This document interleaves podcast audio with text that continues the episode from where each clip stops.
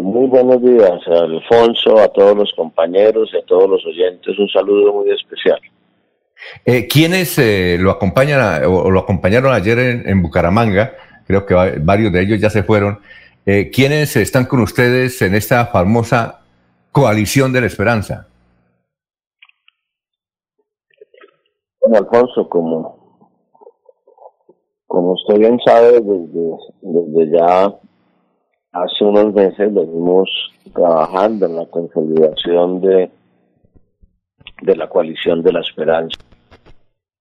Un grupo de dirigentes que tenemos distintas trayectorias, distintos orígenes, que hoy estamos en senderos y caminos de hacer la política de manera independiente de los partidos y que consideramos que es muy importante en este momento que se una el mayor número de fuerzas políticas y de dirigentes y de, liderazgos para apostarle a una opción alejada de los extremos y a una opción que represente el liderazgo colectivo y no caudillismo, mesianismo que tanto daño le ha hecho al país. Hoy, ayer nos ayer estuvimos acá en Bucaramanga en distintas jornadas con Sergio Fajardo, con José Enrique Berledo, con Juan Manuel Galán. Humberto de la Calle también hace parte de la coalición, pero está en este momento en el exterior y no nos pudo acompañar. Esos son los integrantes hoy de la coalición, las fuerzas políticas que representamos y, y obviamente esperamos que en las próximas semanas y meses se sumen otras fuerzas políticas que han venido trabajando muy de cerca en este proyecto, como el Partido Verde, Ángela María y Ángela María eh, doctor Juan Fernando Cristo, le voy a hacer esta pregunta sin el ánimo de ofender, más que todo por claridad, y espero que eh, eh, no me cuelgue el teléfono.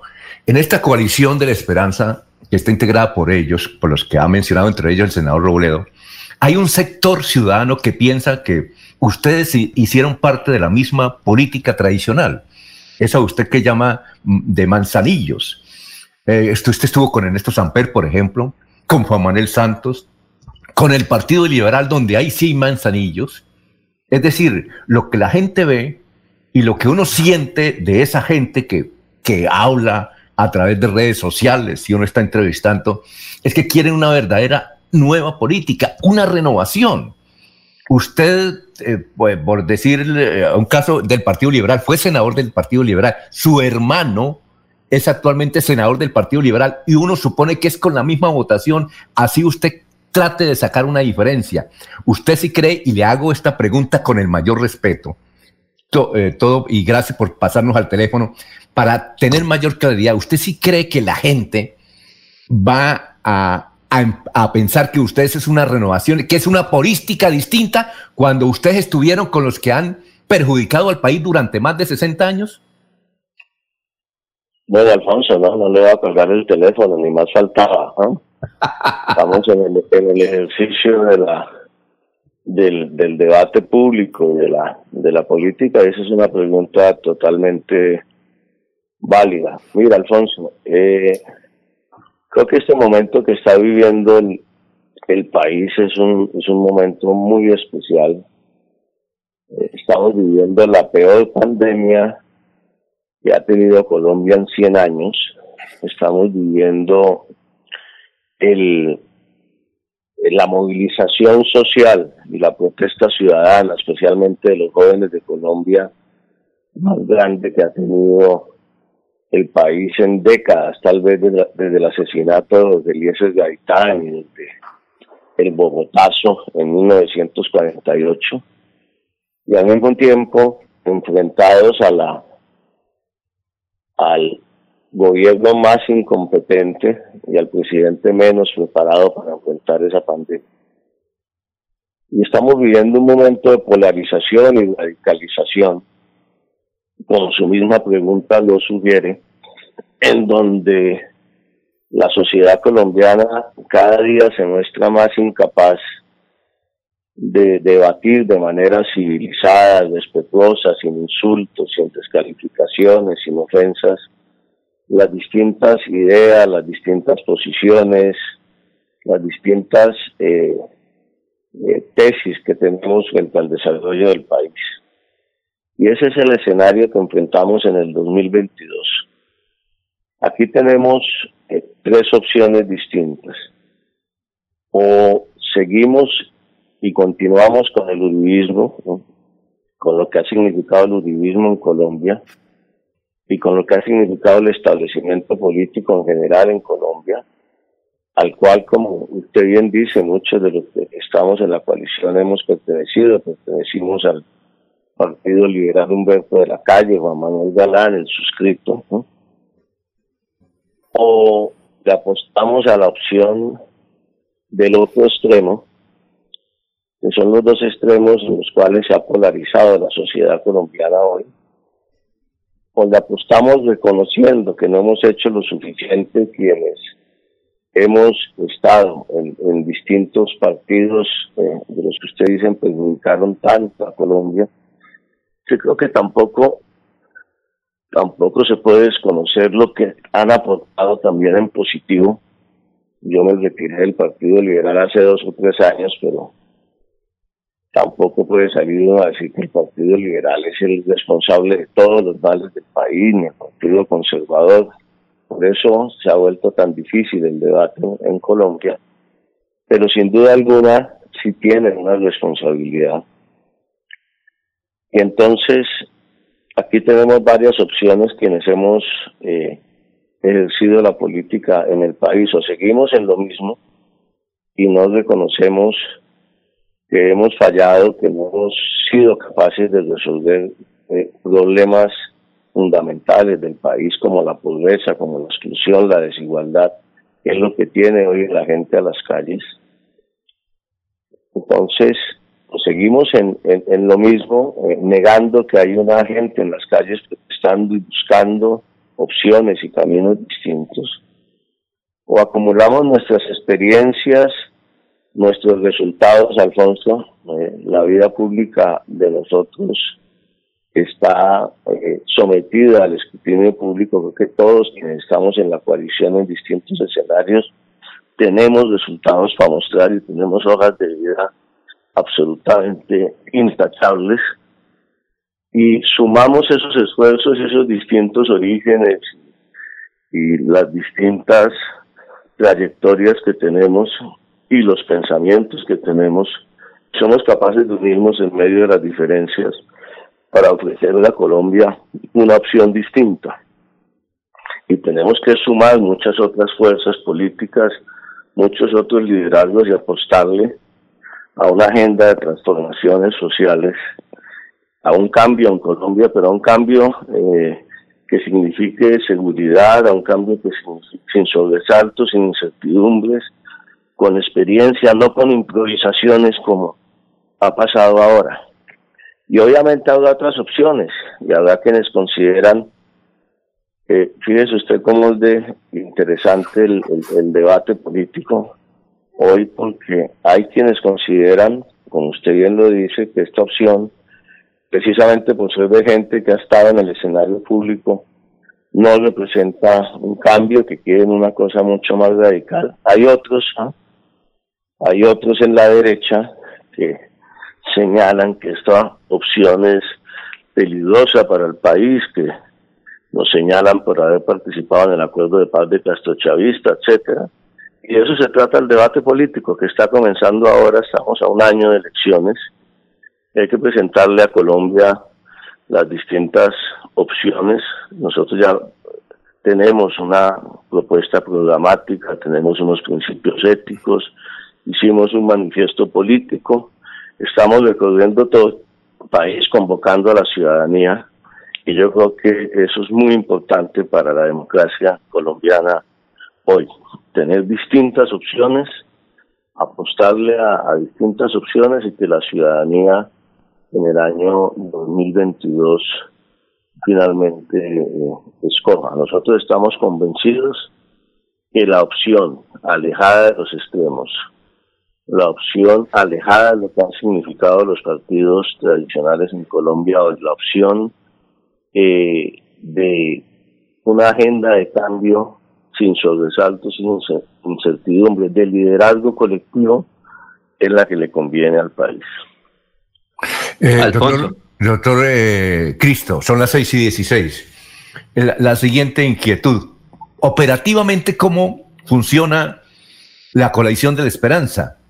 ¿Cuál es el jefe? ¿Cuál es el, el que dice la última palabra? Porque, por ejemplo, en el uribismo, en, en la derecha, en el centro democrático, Uribe es, la, la, máxima autoridad y es el que dice, bueno, por este lado.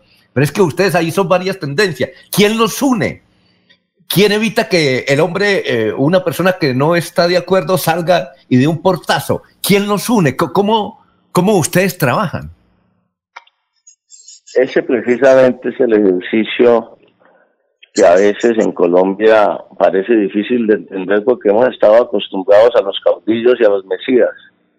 Y esa es la diferencia, o a los jefes políticos con bolígrafo de los partidos tradicionales y de la mecánica política, que es lo que hoy los colombianos están rechazando y todos los y todos tenemos que reconocer y tenemos que avanzar hacia un cambio. Aquí nos nos une es un solo propósito.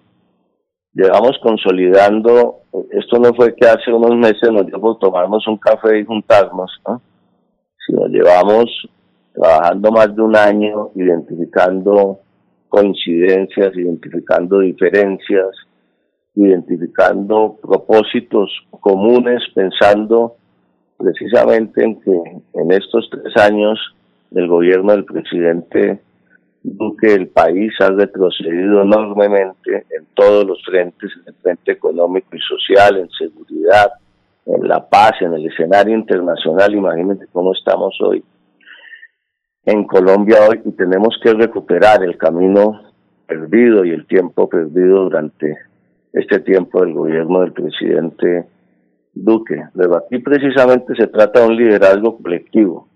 Aquí nos une en ese documento programático que ningún ningún partido ni ninguna fuerza política ha hecho hasta hoy eso que está ya publicado Ayer tuvimos la, la publicación, un documento de apoyo a la coalición de la esperanza de 150 intelectuales, académicos, exministros de las distintas fuerzas políticas del país anteriores que, que, creen que este es el camino que le conviene al país. Y aquí se toman las decisiones de manera colectiva, entendiendo que tenemos diferencias, pero que también tenemos muchas coincidencias y queriendo demostrarle al país precisamente que sí es posible en medio de las diferencias unirse en torno a un propósito y no en torno a un caudillo o a un mesías. El caudillismo y el mesianismo le ha hecho mucho daño a Colombia y a Latinoamérica en general en las últimas décadas y esa es la apuesta que estamos haciendo de transformación en el ejercicio de lo público en el país. ¿Qué dirigentes políticos tradicionales o no y desde luego conocidos, los están acompañando ustedes en el departamento de Santander. Alfonso, por eso le digo yo que eh, eh, estamos, esta va a ser una campaña bien, bien importante y bien interesante para cambiar el chip de los, de los colombianos. Estamos convocando eh, a nuevas fuerzas, a nuevos sectores ciudadanos. Ayer estuvimos reunidos en la Universidad Autónoma con líderes académicos, con estudiantes, con, con jóvenes, eh, a quienes respondimos muchas inquietudes y muchas propuestas y muchas preocupaciones que tienen sobre el país.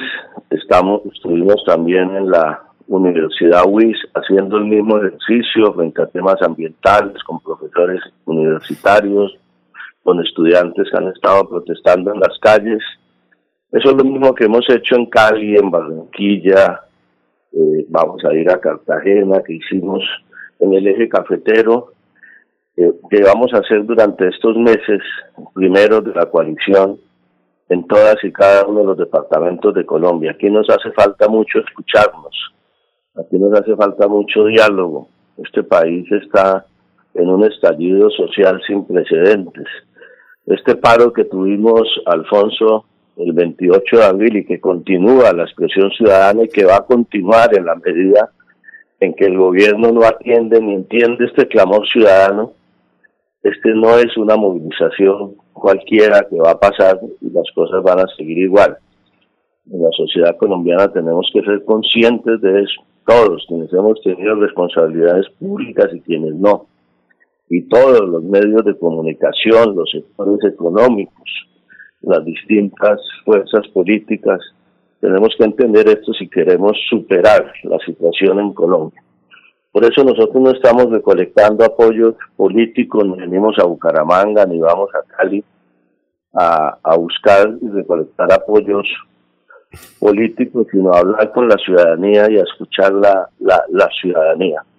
Aquí hay unas fuerzas políticas muy definidas, Alfonso. Está, está la compromiso ciudadano, de Sergio Fajardo, está el nuevo liberalismo de Juan Manuel Galán, está el movimiento Dignidad de José Enrique Robledo, está nuestro movimiento en marcha también, que tiene presencia en todo el país. Lo que hicimos ayer fue instalar un comité precisamente de la coalición de la esperanza, donde están eh, ciudadanos y profesionales y y gente que ha estado vinculada a distintos sectores de, de la economía, de la academia y de la juventud del norte de Santander que quieren apostarle a la coalición de las trans y que cree que es una opción para el país hacia el futuro. A ver, eh, Laurencio Gamba, 6 y 26. Doctor, que Cristo. Sin embargo, pues Colombia está dividido primero entre Petro y Uribe, luego con ustedes que sería una tercera fuerza. ¿No será que viene una cuarta fuerza ahora que los jóvenes están marchando, que no saben por qué lo hacen, pero todos los días se escucha a nivel nacional las marchas? ¿No será que viene un populista o una cuarta fuerza y terminamos peor que en Venezuela, estilo Chávez o Maduro? ¿No será lo que nos va a ocurrir? Todos divididos y un sector importante viene y acaba con lo que hay? Esa es una muy buena pregunta. Y puede surgir una, una, una cuarta fuerza y puede surgir nuevos liderazgos. Vuelvo y le digo, lo que está sucediendo en país, en, Colombia no es coyuntural. Lo que ha sucedido estos tres años de lo que hemos retrocedido en materia de pobreza, de desigualdad, tiene a la gente indignada en las calles y va a seguir en las calles. Usted tiene, usted tiene toda la, la razón. Estamos en el 42% de la pobreza, 21 millones de colombianos, creciendo la pobreza. Acaba de salir un informe que nos dice que una tercera parte de los colombianos no tiene hoy la posibilidad de tener sus tres comidas, o sea, una tercera parte de los colombianos está sufriendo hambre hoy en el país. Y eso es lo que se está expresando en las calles, no una conspiración del Hezbollah y de Rusia y de Cuba y de Venezuela son, que, son las que tiene a la gente en las calles hoy de Colombia, sino una protesta absolutamente justificada y razonable. Por eso tenemos que ser capaces, quienes tenemos eh, una responsabilidad pública y política, de interpretar y de entender ese momento y de plantear propuestas hacia adelante que signifiquen que ya definitivamente sí tenemos que tener la decisión política los colombianos como sociedad, la voluntad política de hacer unas transformaciones sociales que no hemos sido capaces de hacer hacia el, el pasado. Ahora, que haya unas nuevas fuerzas y alternativas, eso es absolutamente legítimo y democrático. Y tenemos que entender que estamos en democracia, tenemos que entender que, que no podemos eh, resolver que alguien o no puede llegar al, al poder, sino simplemente hacer el debate de las ideas y que la ciudadanía escoja. Ahora, el tema de ese temor que se tratan de generar algunos de que podemos llegar a lo de Chávez, a lo de Maduro en Venezuela, al castrochavismo, me parece que hay una, hay una, en este momento en, en Colombia hay un momento de, de social eh, pero también tenemos una, hemos tenido históricamente una gran estabilidad institucional. En la coalición de la esperanza nosotros le apostamos a una reforma de las instituciones, no a destruir las instituciones, a un modelo económico que defienda el capitalismo, defienda la economía de mercado, defienda la propiedad privada, que entienda realmente que tiene que cumplir una función social y que el Estado tiene que intervenir de manera más eficaz para corregir la desigualdad. Y algo muy importante, todo lo mal que está funcionando en Colombia, todo lo mal que está funcionando el Estado colombiano, tiene que ver con que no hemos sido capaces de avanzar en una reforma seria del sistema político en Colombia y del sistema judicial y hemos fallado en esto en los últimos 20 años y no hemos sido capaces de lograrlo. A eso es que le estamos apostando en la coalición. Que surjan nuevas opciones que le apuesten a, a una opción más radical, más extremista, pues eso obviamente los, colombianos las evaluarán y, son los que decidirán en las urnas a qué le apuestan y no hay que tenerle miedo a la democracia. Y finalmente, eh, doctor eh, Cristo, eh, usted ha sido pues muy olímpico en las respuestas, olímpico no, perdón, diplomático, diplomático, muy prudente, no olímpico, diplomático en las respuestas. Me permite una, Alfonso. Sí, ya, pero eh, esta mía para que la responda me forma corta para que usted también, Jorge, pueda preguntar. Son, ya son las seis y treinta minutos. Es esto, doctor eh, Juan Fernando Cristo. ¿Cuál es la operatividad? Porque ahí en este grupo hay varios presidenciales y, y para nadie es secreto que esto se gana es con votos.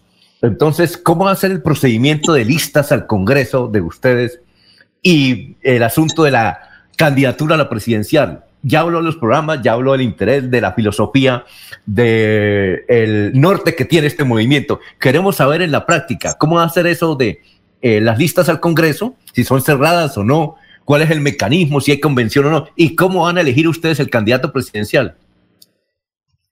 Bueno, Alfonso, pues primero le quiero decir que, que la coalición no, no solamente somos nosotros. Seguramente en los próximos meses, como lo dije al comienzo, ingresarán nuevas fuerzas políticas. El Partido Verde, una vez escoja su candidato y resuelva sus discusiones internas, eh, esperamos que la doctora Ángela María Robledo, quien ha estado trabajando con nosotros en la coalición de la esperanza, también se vincule a, esta coalición y seguramente otros distintos liderazgos políticos querrán participar en la coalición. Participar en la coalición no quiere decir necesariamente en calidad de precandidatos o de aspirantes presidenciales. Luego, las puertas están abiertas, Alfonso. Esto es el punto de partida y no el punto de llegada. ¿Sobre qué bases? Quienes compartan este documento programático, la propuesta programática, estos principios programáticos, quienes compartan estos principios éticos, quienes compartan esta apuesta por una transformación social sin sobresaltos, podrán eh, participar en, esta coalición. ¿Cómo se escogerá el, candidato? Ya hemos, ya hemos decidido que se escogerá en una consulta popular abierta que coincide con las elecciones presidenciales de marzo, con, con las elecciones parlamentarias, perdón, de marzo del 2022. Allí los colombianos podrán escoger entre quienes finalmente decidan o decidamos competir por la candidatura presidencial, podrán escoger eh, el líder de la coalición de la esperanza que irá a la primera vuelta presidencial. Y en el caso del Congreso, estamos convocando a ciudadanos, no solamente de las fuerzas políticas que representamos, sino a ciudadanos independientes que quieran apostarle a esta opción alejada de los extremos, a que eh, se animen a participar porque eh, necesitamos hacer una reforma a fondo del Congreso de la República y esa ciudadanía eh, vamos a, a través de una lista de... A, aló. lo estamos escuchando. A, través de una lista de, de coalición, una lista única de coalición, se integrará una lista al Senado y aspiramos también a que en cada departamento de Colombia se pueda conformar una sola lista de todas estas fuerzas políticas de estos sectores a la Cámara de Representantes en cada circunscripción. Eh, Jorge, finalmente. Bueno, buenos días para el ministro Cristo, don Alfonso. Eh, doctor Cristo, ha dicho usted en esta emisión que en ese momento Colombia tiene al peor de los presidentes, en representación de, de Iván Duque.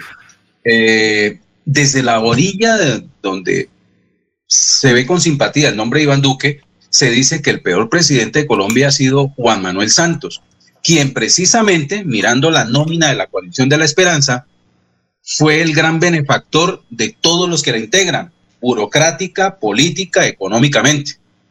Eso es lo que tienen en común los miembros de la coalición de la esperanza, que fueron todos beneficiados del gobierno de Juan Manuel Santos. Juan Manuel Santos en ese momento en el país es visto como el gran traidor de, político en Colombia.